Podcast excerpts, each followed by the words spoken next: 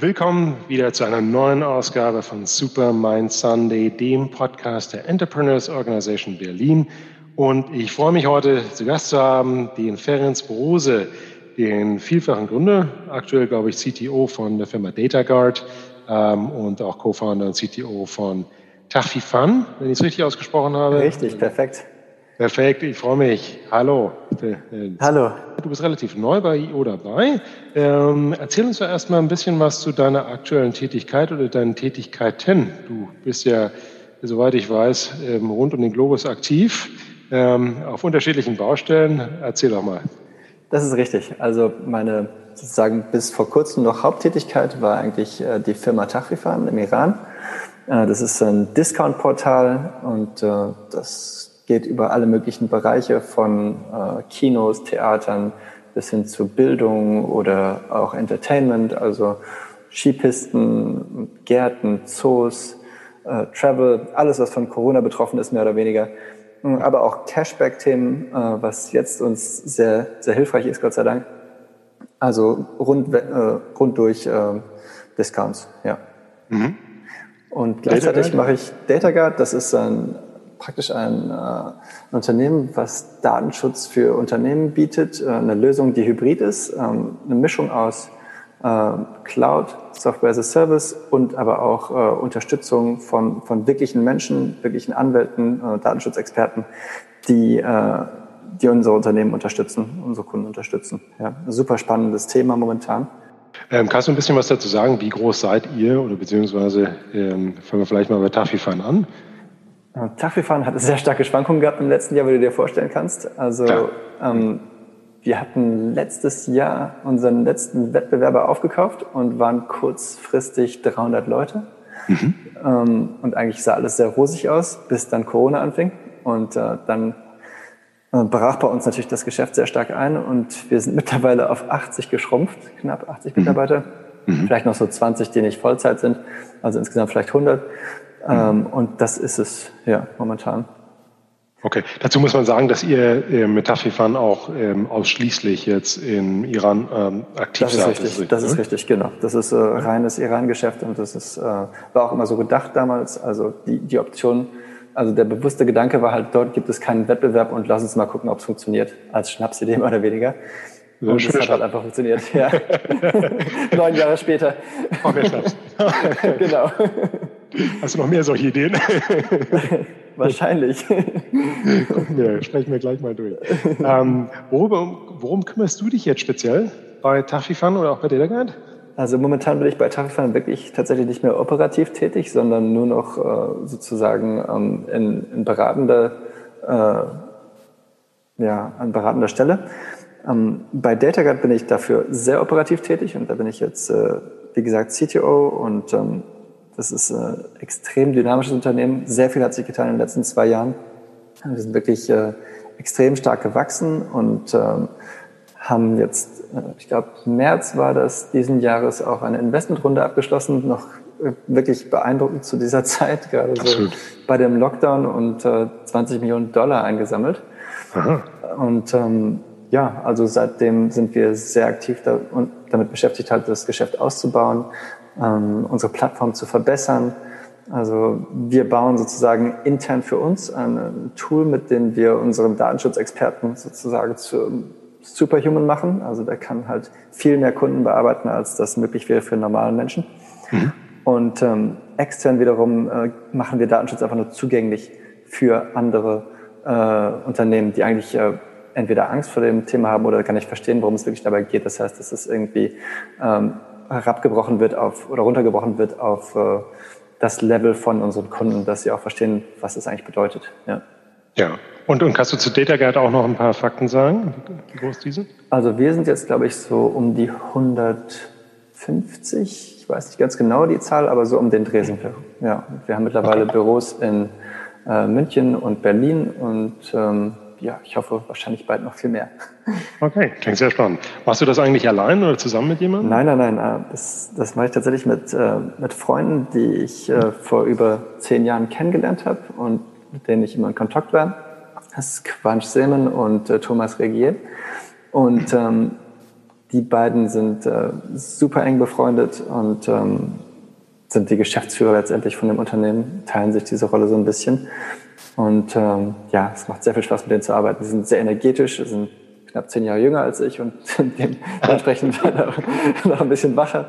Ja, macht sehr viel Spaß. Du bist der erfahrene Hase. Sehr gut.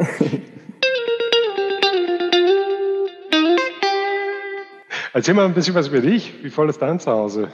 Also mittlerweile, ja, mittlerweile Haustier habe ich keins, Gott sei Dank momentan, aber dafür habe ich eine kleine Tochter, die jetzt äh, fast ein, jetzt gerade 13 Monate alt ist.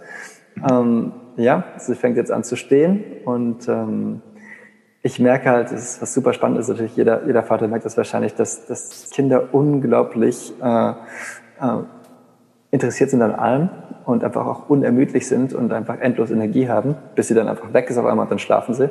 Und dann ist wieder irgendwie, ist immer von, von 0 auf 100 und dann wieder von 100 auf 0. Und ähm, ja, super spannend, das zu sehen. Ich sehe es eher so aus dem Punkt, ich habe ich hab natürlich persönlich ähm, Computerwissenschaft studiert und ich sehe alles irgendwie so ein bisschen unter der, unter der, mit der Brille eines äh, Computerwissenschaftlers, eines Entwicklers. Und ich sehe immer so meine Tochter so ein bisschen wie so ein AI, was gerade Informationen sammelt und lernt. spielt, spielt zu Hause bei Star Trek, ja? Das Wahrscheinlich. Ich finde es unglaublich spannend, ja, das zu beobachten. Stolzer Papa, das freut mich für dich. Was hast du eigentlich so für Hobbys, äh, Sport? Ich glaube, du hast sogar mal ein bisschen was mit Immobilien gemacht. So haben wir uns mal kennengelernt. Ja, das ist keine Sportart, aber das, das mache ich in der Tat. das mache ich immer, wenn ich nicht weiß, was ich sonst noch machen soll. Ähm, sportlich mache ich eigentlich äh, am liebsten Bouldern momentan, äh, weil das so, ein, mhm. so eine Sache ist, wo man einfach mal ganz kurz schnell irgendwie Sport macht und es fühlt sich nicht an wie Sport. Also jedenfalls nicht aus meiner Sicht, weil ähm, ich sehe ein Problem, was ich lösen muss. Und ähm, das macht mir Spaß und ich fokussiere mich nicht darauf, irgendwie, dass ich jetzt fünf Raps gemacht habe oder dass ich irgendwie eine halbe Stunde lang auf der Treadmill war, sondern es ist einfach irgendwie ein bisschen natürlicher für mich und das macht mir sehr viel Spaß daran. Das kann ich einfach abschalten und mich darauf fokussieren. Und äh, du hast dich selbst so ein bisschen als Techie beschrieben. Erzähl doch mal, was war das Lieblingsfach in der Schule bei dir? Lustigerweise war mein Lieblingsfach eigentlich nur durch meinen Lieblingslehrer Chemie. Und äh, ursprünglich wollte ich eigentlich Medizin studieren, ähm, aber ich hatte dann den, äh, das Glück, sagen wir mal, den Segen, dass eine Karriereberatung in meiner Schule war. Mhm. Und die fragte mich, ob ich denn schon mal ein Praktikum gemacht hätte bei irgendeinem Arzt, um mal zu gucken, wie das denn so ist. Mhm. Und hat mich dann auch so ein bisschen gechallenged dazu. Und dann habe ich einfach mal gedacht, okay, machen wir das mal. Und das war auch das letzte Mal, dass ich Arzt werden wollte.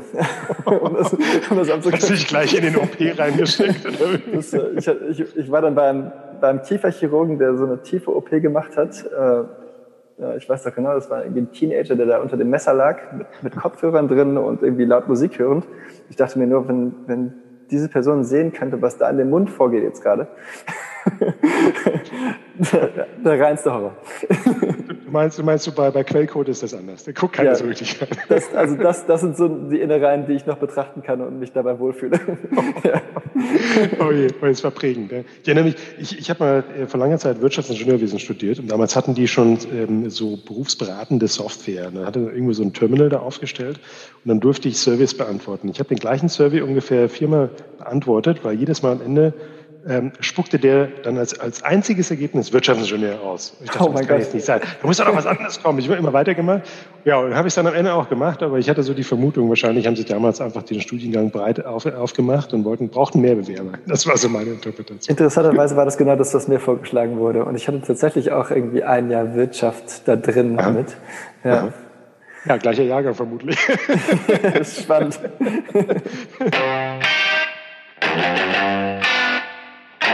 Hast du eigentlich mal an irgendeinem Wettbewerb teilgenommen?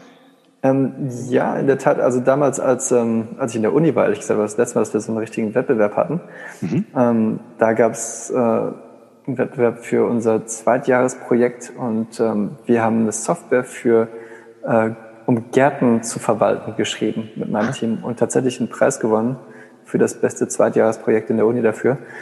Ähm, das, das hat eigentlich gesagt viel Spaß gemacht und dann durften wir dann äh, wurden wir von IBM eingeladen und durften dort in einem Wettbewerb von allen Unis mitmachen und da haben wir dann grandios verloren. auf, Auch dann war das Ego dann wieder direkt zurückgeschraubt. doch, doch nichts mit Gärten und so. Fährst du Auto oder Scooter oder was machst du? Um, ähm, also in Deutschland ehrlich gesagt fahre ich meistens, was ich kriegen kann. Also das ist meistens sind es die Carsharings oder, oder Scooter oder was auch immer gerade rumsteht. Ich bin ein mhm. sehr großer Freund von dieser Sharing Economy und mhm. finde es einfach toll, dass ich irgendwie abends zu einer Bar fahren kann und wenn ich dann zurückfahre, nehme ich ein Taxi und muss, mir, muss das Auto nicht wieder abholen oder so. Das ist einfach super, äh, dass man das einfach dann vergessen kann. Ähm, ja, du also klingt, klingst nach Bargänger. Hast du eine Lieblingsbar? absolut, Kuchen? absolut. Ähm, okay, jetzt erzähl. Also meine Lieblingsbar ist im Prenzlauer Berg, die heißt Beckett's Kopf. Das ist so ein kleines Speakeasy. Ich weiß nicht, ob du es kennst, auf der Pappelallee. Ähm, Prenzlberg ist jetzt ist es nicht so mein, mein Haupt. Ähm, äh, ja, das stimmt, ist noch im Westen. ja, genau. Dafür ist es ein Trip wert, würde ich sagen. Okay, wirklich mir.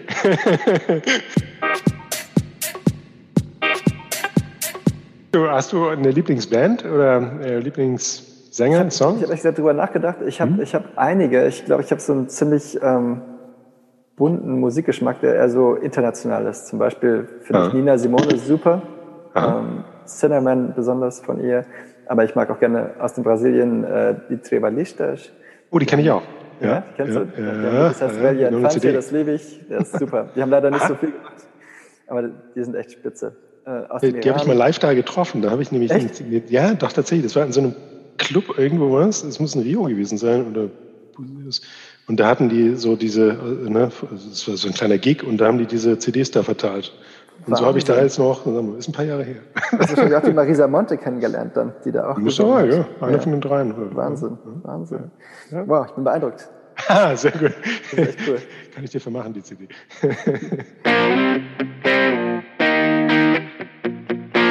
Erzähl nochmal, Ferenc, hattest du einmal eine besonders unsinnige Idee in deinem Leben, an die du noch ja, ich würde sagen, eine äh, vielleicht einfach eine schlechte Entscheidung. Ähm, das war definitiv, dass ich mal Bitcoin gekauft habe bei 40 Dollar.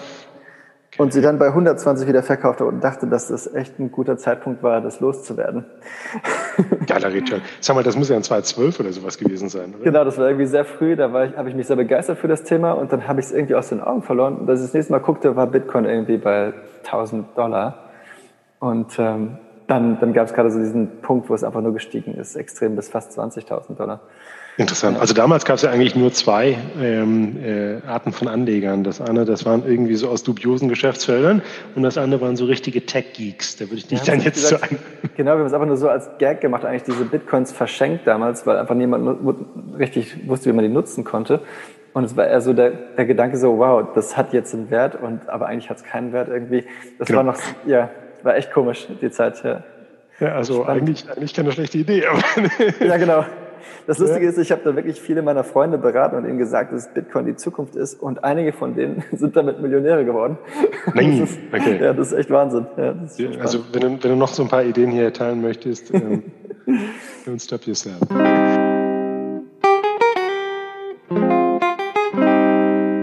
Erzähl mal jetzt aktuell, du hattest auch so ein bisschen berichtet ähm, am Eingang von äh, Tafifan, dass es jetzt natürlich jetzt auch in Covid keine besonders einfache Zeit war. Auf der anderen Seite hast du ein unglaublich erfolgreiches Geschäft. Ähm, das scheint so ein bisschen repräsentativ für den Gesamtmarkt zu sein. Da gibt es so die Winner-Loser. Woran machst du das fest oder was hat dazu geführt, dass jetzt ähm, das eine Business so besonders gelitten hat und das andere einfach so stark dasteht? Ich denke, dass du einfach, wenn du exposed bist, halt, das war einfach wirklich Glück, äh, mehr oder weniger. Also ich glaube, letztendlich ist Corona wahrscheinlich ähm, für noch viel mehr Unternehmen nicht gut, wirklich. Mhm. Also einfach nur, die, die, haben, die haben jetzt keine direkte Exposure, aber vielleicht so Secondary Exposure. Äh, zum Beispiel, keine Ahnung, Anwälte oder so, die, die dann einfach Mandanten verlieren, weil die Mandanten wiederum aus einem Business kommen, die irgendwie exposed sind. Ähm, ja, und gleichzeitig hat es uns aber auch geholfen, bei Tafelfein jetzt unser Businessmodell so ein bisschen äh, umzudrehen und mehr zu fokussieren auf, auf äh, geringere Discounts äh, bei Supermärkten hauptsächlich. Das hm. heißt also so Cashback, also Sachen, die dann eher so recession-proof sind. Also auf der einen Seite haben wir, haben wir stark gelitten, auf der anderen Seite haben wir aber auch direkt gedacht, okay, wie können wir das schaffen, dass das Business jetzt einfach äh, auch dagegen irgendwie ankommt und wie können wir irgendwie die nächsten Jahre meistern. Ja. Und äh, ich glaube, ja, die meisten haben das wahrscheinlich nicht erwartet, dass das, dass es überhaupt möglich ist, da rauszukommen. Aber momentan stehen wir ganz gut da. Ja. Wie, wie war denn die Situation dort äh, insgesamt im Iran aus deiner Sicht? Also lustigerweise fand ich, dass der Iran relativ vorbildlich war und bei denen war irgendwie alles ein bisschen vorgelagert zu Deutschland. Also dadurch, dass ich immer zwischen den Ländern reiste, sah ich irgendwie im, im Februar oder sogar Ende Januar sah ich so die ersten Leute, die mit Masken auf den Flughäfen rumliefen, dann meistens in Istanbul mhm. oder so. Und äh, auch die erste Person, die irgendwie die, die Atemmaske als Augenmaske benutzt hat und mit offenem Mund da schlief am Flughafen, was sehr amüsant war. Ähm, und dann so, also gegen Ende Februar, also Mitte Februar, fingen die Leute im Iran an, Masken zu tragen, ohne dass sie dazu aufgefordert waren. Also man sah immer mehr Masken irgendwie auf den Straßen. Und äh, wir in unserem Büro haben, haben dann auch das Maskentragen eingeführt und äh, auch alle, alle irgendwie Berührungspunkte, wo man irgendwie ins Büro musste. Da haben wir Taschentücher davor gestellt, zum Beispiel der Fahrstuhl, da gab es eine Box Taschentücher, konnte man ein Taschentuch nehmen, den Fahrstuhlknopf drücken und dann mit dem Taschentuch wieder den, den Knopf drücken im Fahrstuhl. Und Ansonsten haben wir Schiebetüren und gute Distanz. Mhm. Also von daher waren wir ziemlich vorbildlich, glaube ich, und frühzeitig vorbildlich. Mhm. Dann kam der Lockdown, der kam viel früher dort. Der kam also wirklich Anfang März und ähm, oh. und äh, ich reiste halt in der Zeit nach Deutschland und sah halt die vollen Biergärten in München und dachte nur, wow, die Deutschen sind einfach extrem entspannt und auch in Berlin war irgendwie pure Ignoranz. Ja.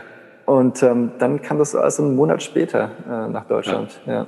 Ja, war ja. interessant. Aber die Deutschen haben mich, glaube ich, nie so ernst genommen wie die Iraner. Also das, das, das Gefühl hatte ich immer. Also irgendwie die Debatte, dass man überhaupt eine Maske tragen muss, das war was, mhm. was im Iran irgendwie gar nicht äh, in Frage äh, kam. Also die Leute haben die Maske getragen, die wollten die Masken tragen. Und nur in Deutschland habe ich gehört, oh, ich kann nicht richtig atmen und es macht ja keinen Spaß, die Maske zu tragen. Es ist so ein Leid. Also das ist richtig. Ja. Jammern auf hohem Niveau. Ja. ja, na, vielleicht muss man auch sagen, also vielleicht gibt es ja auch so ein paar Ähnlichkeiten vom System her zu äh, China. Ne? Die hatten ja auch damals einfach eine, eine, sehr, sehr, strenge Vorgehensweise ähm, ja, und mehr oder weniger zwangsläufig haben sich dann alle da irgendwie dran gehalten. Das ne? stimmt, aber ehrlich gesagt, es war wirklich aus der Bevölkerung raus. Also ich habe das Gefühl, mhm. dass das wirklich da sehr stark, weil ich glaube, die Leute trauen dem Staat nicht unbedingt, mhm. definitiv nicht und deswegen äh, wollten sie sich selber schützen. Und ich glaube, daher kam dieses Maskentragen schon so früh dort. Ja. Sag mal, mit Homeoffice, das wird ja da vermutlich gar nicht so einfach sein, oder? Doch, ist ehrlich ja. gesagt genauso wie hier. Also das, ja? das hat prima funktioniert für uns. Ja. Mhm. Und so die Hälfte unseres Tech-Teams zum Beispiel ist immer noch im Homeoffice. Ähm, die Meetings sind einfach alle virtuell. Und äh, ich meine jetzt besonders in der Entwicklung jetzt ist es sehr einfach, glaube ich, ins Homeoffice zu steigen, weil die Arbeit ist einfach sehr transparent. Und ähm, das, das Einzige, was einem fehlt nach einer Weile, ist einfach nur die Kollegen mal wieder zu sehen äh, also physisch zu sehen, das, da geht schon irgendwie was verloren, wenn man das immer online macht. Mhm. Aber generell war es jetzt nicht die schlimmste Umstellung für uns. Ich glaube, wer mehr darunter gelitten hat, ist zum Beispiel der Vertrieb, weil die mhm. mussten halt dann die ganzen, äh, das ganze Geschäft umstellen auf irgendwie anrufen. Ja. Und natürlich auch die, die ganze Kundschaft hat ja sehr gelitten, gelitten und die ganzen Partner. Ja. Absolut, absolut. Ja. Ja, und äh, in Berlin ist es ja jetzt auch offiziell seit gestern äh, Maskenpflicht im Büro. Ich glaube, das wird auch eine sehr spannende Phase. Und wenn wir sehen, wie viele Unternehmen das in Summe dann einfach komplett Das sind dann Masken im Büro, aber nur, wenn man nicht am Arbeitsplatz sitzt, oder? oder was naja, gut, ähm, ja, also wer dann nicht festgemeißelt ist am Stuhl, der ist dann vermutlich hauptsächlich Maskenträger. Ja, ja, ja. Ähm, ja genau, genau. Da gibt es ja ein paar Freizeichen. Aber ähm, unterm Strich ist natürlich auch ähm, das da, da geht natürlich auch viel von der Office-Atmosphäre irgendwie verloren. Ja. Ähm, und das wird zwangsläufig dann wieder auch dazu führen, dass also einfach die Homeoffice-Mentalität da sich einfach deutlich stärker nochmal wieder ausprägt, glaube ich. Ernst, lass uns doch mal zu deiner unternehmerischen Erfahrung sprechen. Du hattest ja jetzt auch ähm, ähm, schon von unterschiedlichen Projekten und Erfolgen dort berichtet. Ähm, dann würde ich ganz gern vielleicht mal einsteigen jetzt in, die, in den Anfang der Firma Tachfifan, ja, äh, mhm. die Community. Ähm, erzähl uns doch vielleicht mal, wie die ersten zwei, drei Jahre so waren. Wie wurde die Firma gestartet? Hast du es allein gemacht, irgendwie zusammen mit jemandem? Ähm, war das gebootstrapped oder hattest du Investoren dabei? Ähm, wie konkret ist das ins Laufen gekommen? Also ich habe eigentlich angefangen mit einem Softwareunternehmen. Äh, mhm. Meine Firma Busjective, das war eine Agentur. Und der Gedanke war, dadurch, dass ich äh, in der Vergangenheit immer Startups gegründet hatte, die regelmäßig fehlgeschlagen sind und ich dann immer pleite war, dass ich mit 30 das einfach nicht mehr weitermachen konnte in diesem Lebensstil. Und ähm, dann dachte ich mir, okay, gründe ich eine Agentur, dann mache ich Agenturprojekte vier Tage die Woche. Und drei Tage die Woche arbeite ich an meinen eigenen Projekten. Und wenn die dann fehlschlagen, dann ist es okay, dann bin ich nicht wieder pleite und kann das nächste machen. Und die, das zweite Projekt, was ich gestartet habe, oder das dritte, war dann Tachfifan zusammen mit meiner Frau, damals noch Freundin. Ähm, die meinte, im Iran äh, gibt es noch gar keine Discounts und ähm, wir könnten das einfach mal probieren. Und dann habe ich mich zusammengesetzt mit äh, meiner Frau, äh, ihrer Schwester. Äh, die Frau, meine Frau war dann CEO, die Schwester CSO, also Sales, und ich CTO. Habe die Plattform gebaut und dann haben wir das äh, mit knapp 20.000 Euro gelauncht. Und nach drei Monaten waren wir profitabel. Und das war, oh. ich war ehrlich gesagt stutzig, weil normalerweise waren die Projekte immer fehlgeschlagen. Und dann dachte ich, kann das sein? Was machen wir eigentlich jetzt? Da ist eine Freundin mit dabei. genau. Und ähm, dann dachten wir, hm, dann lass uns einfach mal weitermachen, mal gucken, wie es läuft. Und ähm, nach einem Jahr war das dann halt schon ordentlich äh, ja, gewachsen. Also wirklich, dass man, dass man sah, das, das lohnt sich, das weiterzumachen. Mhm. Und wir hatten, glaube ich, vielleicht so zehn Mitarbeiter oder so. Hat mhm. wirklich mit null Außeninvestment. Und dann sind wir die nächsten vier Jahre so weitergewachsen. Und wir hatten gleichzeitig einen extrem starken Wettbewerber, der, der extrem gut gefundet war. Das waren, das waren äh, so, äh, ich glaube, zwei Cousins, die, die äh, aus einem sehr anderen Bereich kamen. Ich glaube, die Familie, die hatte irgendwie äh, jede Menge Fabriken und sowas. Mhm. Und die hatten irgendwie ein Werbebudget von, ich glaube, es waren damals so 5000 Euro pro Tag. Wir hatten irgendwie 500 Euro im Monat. und ähm, ja, und dachten irgendwie, wir haben keine Chance gegen die.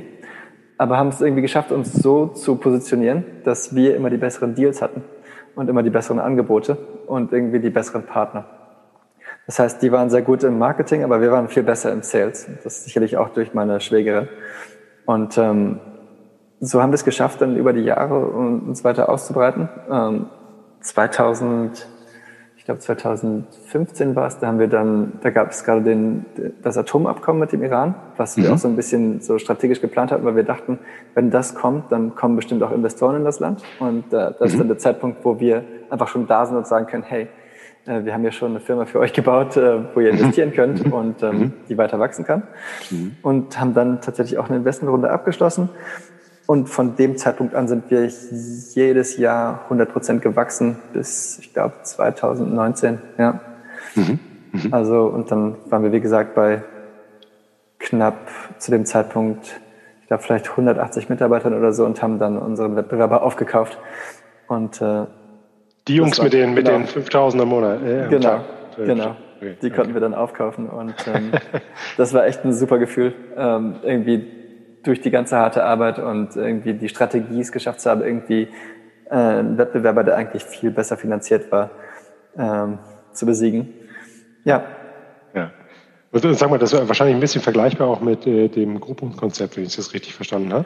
Ja? ja und nein wirklich. Also es war schon mhm. wesentlich anders. Also auch einfach nur von der Strategie her zum Beispiel. Mhm. Äh, wir haben teilweise ganze Unternehmen äh, die Payroll von denen durchfinanziert vom Anfang an des Jahres, weil wir einfach gesagt mhm. haben, zum Beispiel es gibt einen großen Park in Teheran, der hat, äh, also das ist wirklich sehr schön, der hat äh, Tennisplätze drauf, äh, einen Golfplatz, äh, jede Menge andere kleine Sachen, wie zum Beispiel Bowlinghallen und äh, alle möglichen Sachen mhm. und Restaurants und Cafés. Und wir haben halt einen Vertrag mit denen abgeschlossen und haben die gesamte Payroll übernommen für ein Jahr und haben dann einfach die, die Tickets oder die Mitgliedschaften mhm. auf unserer Webseite angeboten, halt zu einem Discount. Und ähm, das, war, das war einfach extrem, extrem gut für die, weil die einfach Sicherheit hatten in der Zahlung mhm. und extrem gut für uns, weil wir einfach viel besser verkaufen konnten als die. Klar, ja. Sag mal, wie ist denn das? Ich bin ja auch so ein bisschen Marketing interessiert. Ähm, was sind so die äh, gängigsten Marketingkanäle für euch dort gewesen?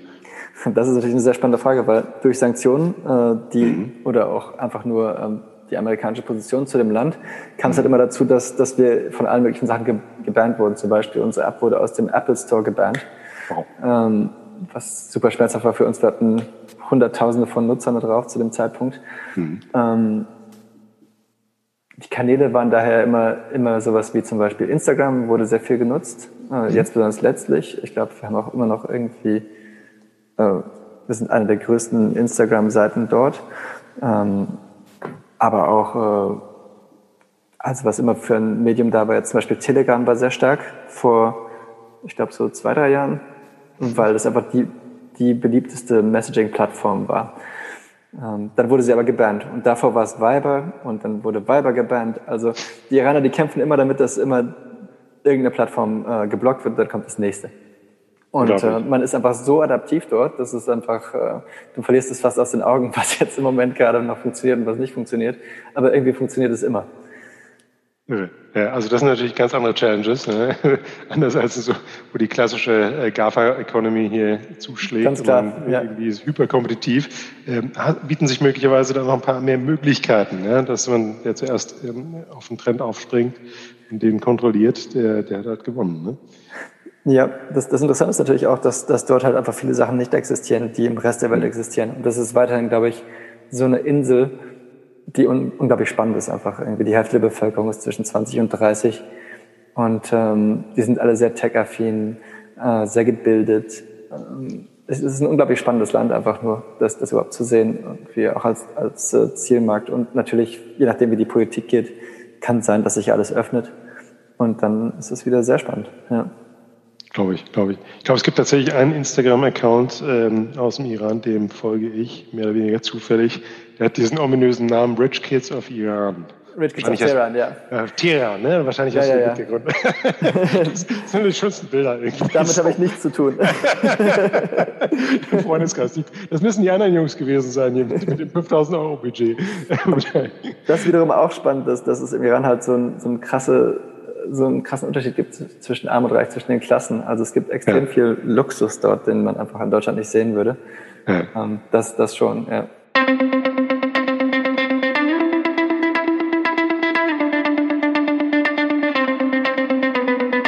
Wir hatten ja so ein bisschen dazu gesprochen, wie du Unternehmer geworden bist. Ähm, das mhm. war so ein bisschen aus der eigenen Leidenschaft heraus, immer wieder neue Projekte auszuprobieren. Aber also wie gesagt, aus dem... Ja, also ich, es war, glaube ich, so ein Drang, einfach nur unabhängig zu sein. Ich glaube, ich hatte immer einfach mhm. nur Lust, ähm, Sachen zu probieren und zu gucken, ob die einen Markt finden. Und ähm, ja, das hat mich immer schon sehr interessiert, das Thema. Ich glaube, von, es war von seit Uni-Abschluss klar irgendwie, dass ich Unternehmer sein musste. Mhm. Ähm, vielleicht auch dadurch, dass ich halt aus einer Familie kam. Mein Vater war damals ein Manager bei TÜV.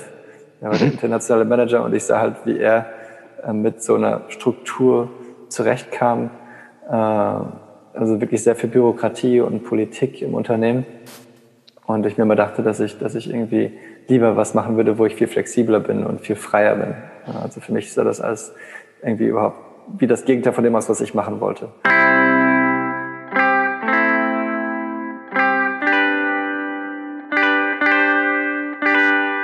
Gibt es eigentlich Zitate, nach denen du lebst oder an die du häufig denkst?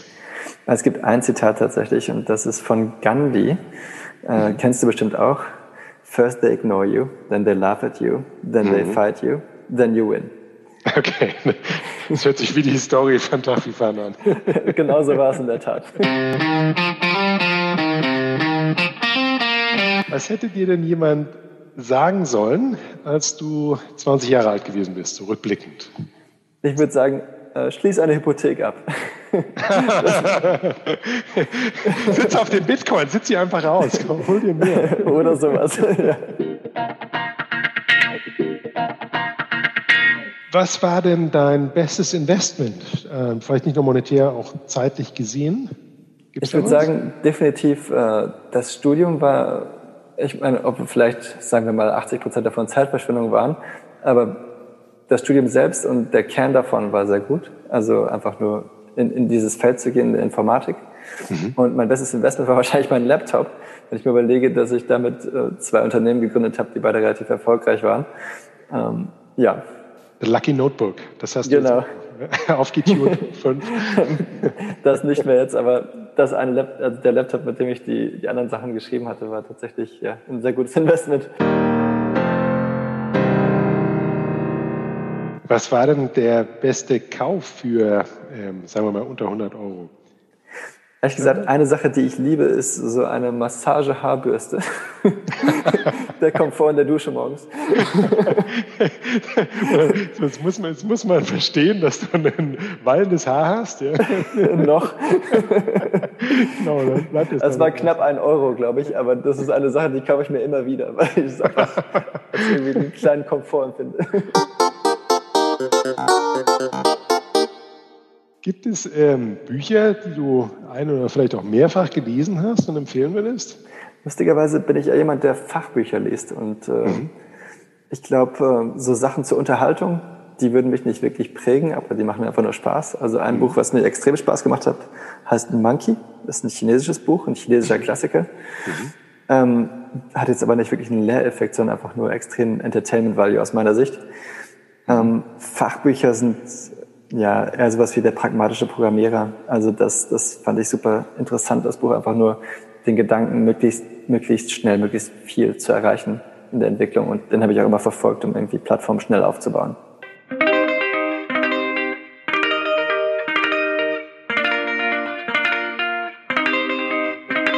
Welcher Misserfolg war vielleicht Voraussetzung für einen späteren Erfolg? Gab es da irgendwas? Ich würde so sagen, so ziemlich jede Pleite, jedes fehlgeschlagene Projekt, ja? weil letztendlich, ich meine, es ist immer die harte Lesson, wenn es heißt, ja, wenigstens hast du was gelernt. Mhm. Ähm, aber es ist tatsächlich so, dass ich glaube, also ich jedenfalls brauchte diese Misserfolge, um irgendwie die Arroganz zu verlieren, auch so ein bisschen. Zu mhm. denken, dass ich irgendwie alles erreichen kann, so einfach. Ähm, ich brauchte irgendwie das Feedback und das, das geht einfach nur durch Misserfolge, glaube ich. Das war einfach nur der Weg zum Erfolg. Ja. Und ähm, kannst du vielleicht einen davon rauspicken? Was hast du dabei besonders gelernt? Also ich habe zum Beispiel mein erstes Projekt, was ich gemacht habe, direkt aus der Uni, ähm, habe ich eine Plattform aufgebaut, ähm, eine E-Learning-Plattform, die sich adaptierte an den Nutzer. Das heißt, mein Gedanke war, ähm, besonders geprägt jetzt durch die ganzen Vorlesungen, dass du einen Riesensaal hast eine Person, die der Lehrer ist oder der Dozent und dann einen Haufen Menschen, die alle das Gleiche eingetrichtert bekommen. Und ich dachte immer, das ist überhaupt nicht angepasst an die Interessen oder an die Fähigkeiten der einzelnen Leute. Es gibt bestimmt, wenn du es aufteilen könntest, mindestens drei Gruppen. Irgendwie die, die es schwerer haben zu lernen, die, für die es gerade okay ist und die, die unterfordert sind. Mhm. Und, und viel lieber hätte ich irgendwie eine Plattform, die sich direkt anpasst an die Geschwindigkeit des Lernenden. Mhm. Und das habe ich halt gebaut über viel zu viele Jahre, fünf Jahre habe ich dran gesessen. Oh. Und ähm, das einfach nur aufgebaut, so ein System, und überhaupt nicht dran gedacht, dass ich vielleicht mal den Markt checken sollte. Ich war überzeugt, dass das Produkt einfach nur toll sein würde, so wie es ist. Und dann festgestellt, dass, ähm, dass ich das einfach alles genau falsch rum aufgezogen habe. Die Idee war, glaube ich, gut, aber Time to Market war vielleicht zehn Jahre zu früh. Das war irgendwie fertig 2007 oder so. Mhm. Und ähm, und dass auch E-Learning einfach ein Bereich ist, der extrem schwer war zu monetarisieren zu dem Zeitpunkt. Also es gab jetzt nicht irgendwie großes Interesse, da Geld reinzuschmeißen. Wir, wir packen das mal hier in der Schublade. Mhm. So in zwei Jahren wird es dann wieder relevant.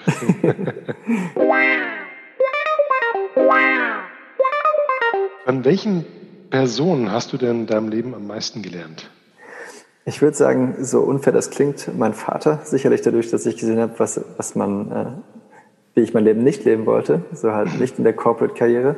Mhm. Äh, meine Frau, weil ich einfach nur gesehen habe, wie extrem, ähm, was sie für einen Kämpferinstinkt hat. Und äh, also das ist, äh, ich meine, du hast damals gesprochen, oder du hast gesprochen mhm. von Preisen, die, die ich mhm. gewonnen hätte.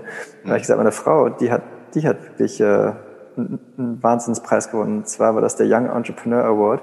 Mhm. Das ist äh, jedes Land in Asien und Westpazifik, die Handelskammer davon, schlägt ja. einen, Entrepreneur, einen Entrepreneur vor, der das Land repräsentieren soll, als der beste Entrepreneur des Landes. Mhm. Meine Frau wurde vorgeschlagen und das ging halt gegen, ich glaube, insgesamt 36 Länder. Mhm. Und hat tatsächlich das auch gewonnen, diesen Award, als erste Iranerin überhaupt und als erster Iraner überhaupt. Also wow. äh, das, das war wirklich ein beeindruckender äh, Award, den sie bekommen hat. Jackpot, das mit, Jackpot. Ja, genau. Das mit Tafelfahren. Ja, okay. Ja, und ich habe ihre Präse geschrieben. Ah, okay. Ein bisschen Credit. Ein bisschen Credit brauche ich auch. Klasse. Aber ich fand es halt spannend, dass sie jemand ist, der einfach äh, so extrem äh, kämpferisch ist. Das heißt, wann immer irgendwie zum Beispiel sagen wir, eine App wird geblockt oder irgendwas äh, funktioniert nicht so, wie man es möchte, hat sie immer einen Weg drum gefunden und diese, diese Flexibilität einfach nur gegen Adversity. Das sind, da sind Iraner wirklich die Meister drin. Die einfach, äh, wenn es heißt Nein, dann ist das für die einfach nur nicht so und nicht Nein. Und ich mhm. glaube, das ist das, was, was, was ich auch lernen musste, einfach nur dabei.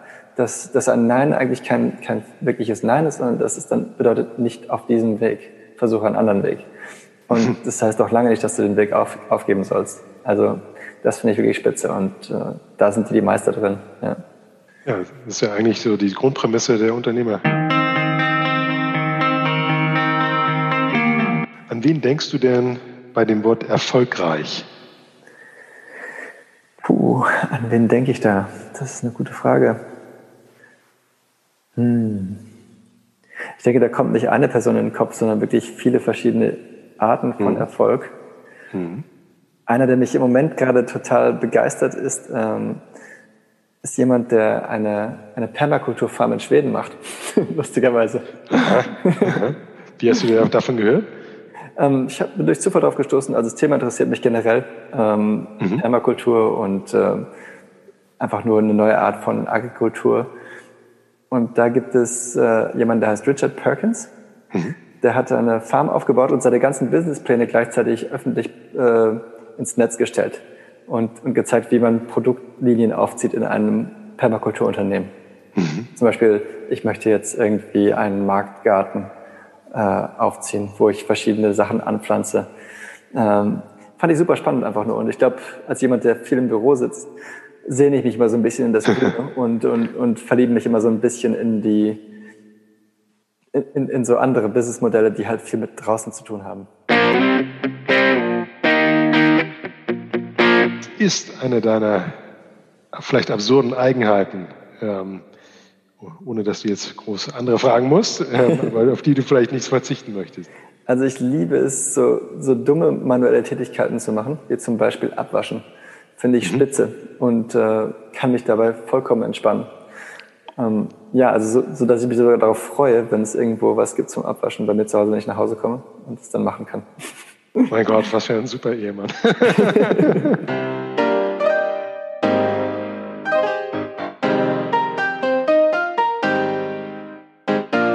Was war denn der schlechteste Rat, den du jemals erhalten hast? Ich würde sagen, Investmentrat ist immer irgendwie schlechter Rat. Und ich hatte hm. damals, also gerade nach der Dotcom-Bubble, Amazon-Aktien gekauft. Hm. Und alle meine Freunde haben mich gefragt, ob ich verrückt sei, wie ich jetzt zu dieser Zeit Aktien in so einem Unternehmen kaufen könnte. Und damals war die Aktie, glaube ich, bei so 45 Euro oder so. du hast ich habe sie dann verkauft. verkauft. ich ich habe sie dann verkauft. Ich habe irgendwie einen minimalen Gewinn gemacht damals. Und äh, ja, im Nachhinein sehr schlechte Entscheidung. Und ich glaube, besonders bei Investmententscheidungen, ähm, auch wenn, wenn der Rat gut gemeint ist, glaube ich, musst du diese Entscheidung einfach selber treffen und teilweise hart bleiben. Aber hattest du von, von Ext, also das, du hast dich dann verleiten lassen sozusagen. War das, genau. war das ähnlich auch bei Bitcoin, dass sich andere dazu eher gebracht haben? Oder? Überhaupt nicht. Da dachte ich eher so, ich habe noch nie so schnell so viel Geld gemacht. Hm. Äh, wie kann das, wie kann das, äh, und vor allen Dingen, ich glaubte lustigerweise trotzdem, trotz allem nicht wirklich daran, dass Bitcoin Wert hatte. Dass das hm. wirklich werthaltig war. Sondern ich dachte, es ist einfach nur so eine, so eine emotionale Energie, die dahinter steckt. Es ist einfach nur das Gefühl, dass das was wert ist, was diesen Wert trägt. Und äh, von 40 auf 120 dachte ich, ist einfach zu viel. Man sollte nicht hm. zu gierig sein. so, jetzt muss, jetzt muss aber tatsächlich noch für ein paar Tipps hier halten. Was, was glaubst du, in welche Art von Unternehmen oder welche Geschäftsfelder werden in zehn Jahren deutlich mehr wert sein als heute? Was denkst du? Also ich, ich, ich bin ein sehr großer Fan von B2B-Software, B2B-Software as a Service. Und deswegen hm. auch DataGuard. Also ich bin davon überzeugt, dass besonders Legal Tech äh, extrem spannendes Feld ist momentan. Mhm. Und ähm, dass einfach sehr viel automatisierbar ist. Und äh, ja, generell glaube ich, Software as a Service im B2B-Bereich ist einfach sehr spannend. Ja. Da, da würdest du für mich jetzt keine klare Abfuhr bekommen. Das heißt, äh, da ist wahrscheinlich das Wachstumspotenzial begrenzt. Gib mal was einen richtig verrückten Tipp. oh Gott, richtig verrückten Tipp. Ein Startup im Iran. Startup im Iran? Okay, okay. Ich bin mir sicher, das kann immer noch funktionieren, ja. ähm, wenn man das Durchhaltevermögen hat. Ja. Ja, aber ich, ich höre von Bitcoin höre ich jetzt gar nichts, also quasi der Zug ist durch. Ja?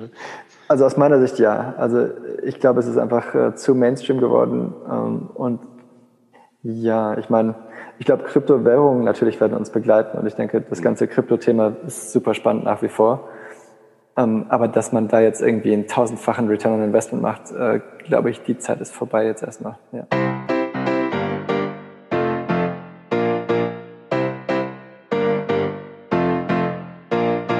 Welche neuen Gewohnheiten oder Verhaltensweisen äh, haben dich in den letzten fünf Jahren deines Lebens entscheidend verändert?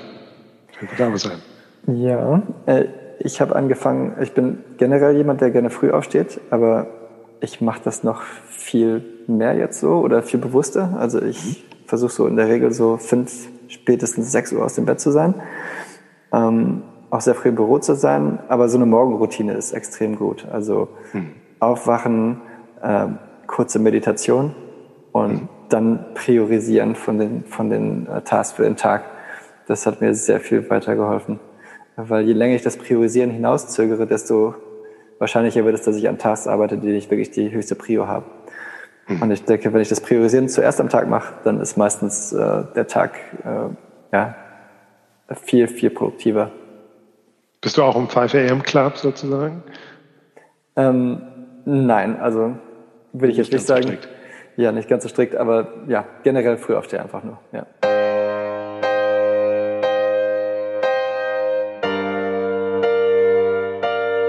Was tust du eigentlich, wenn dir alles zu viel wird?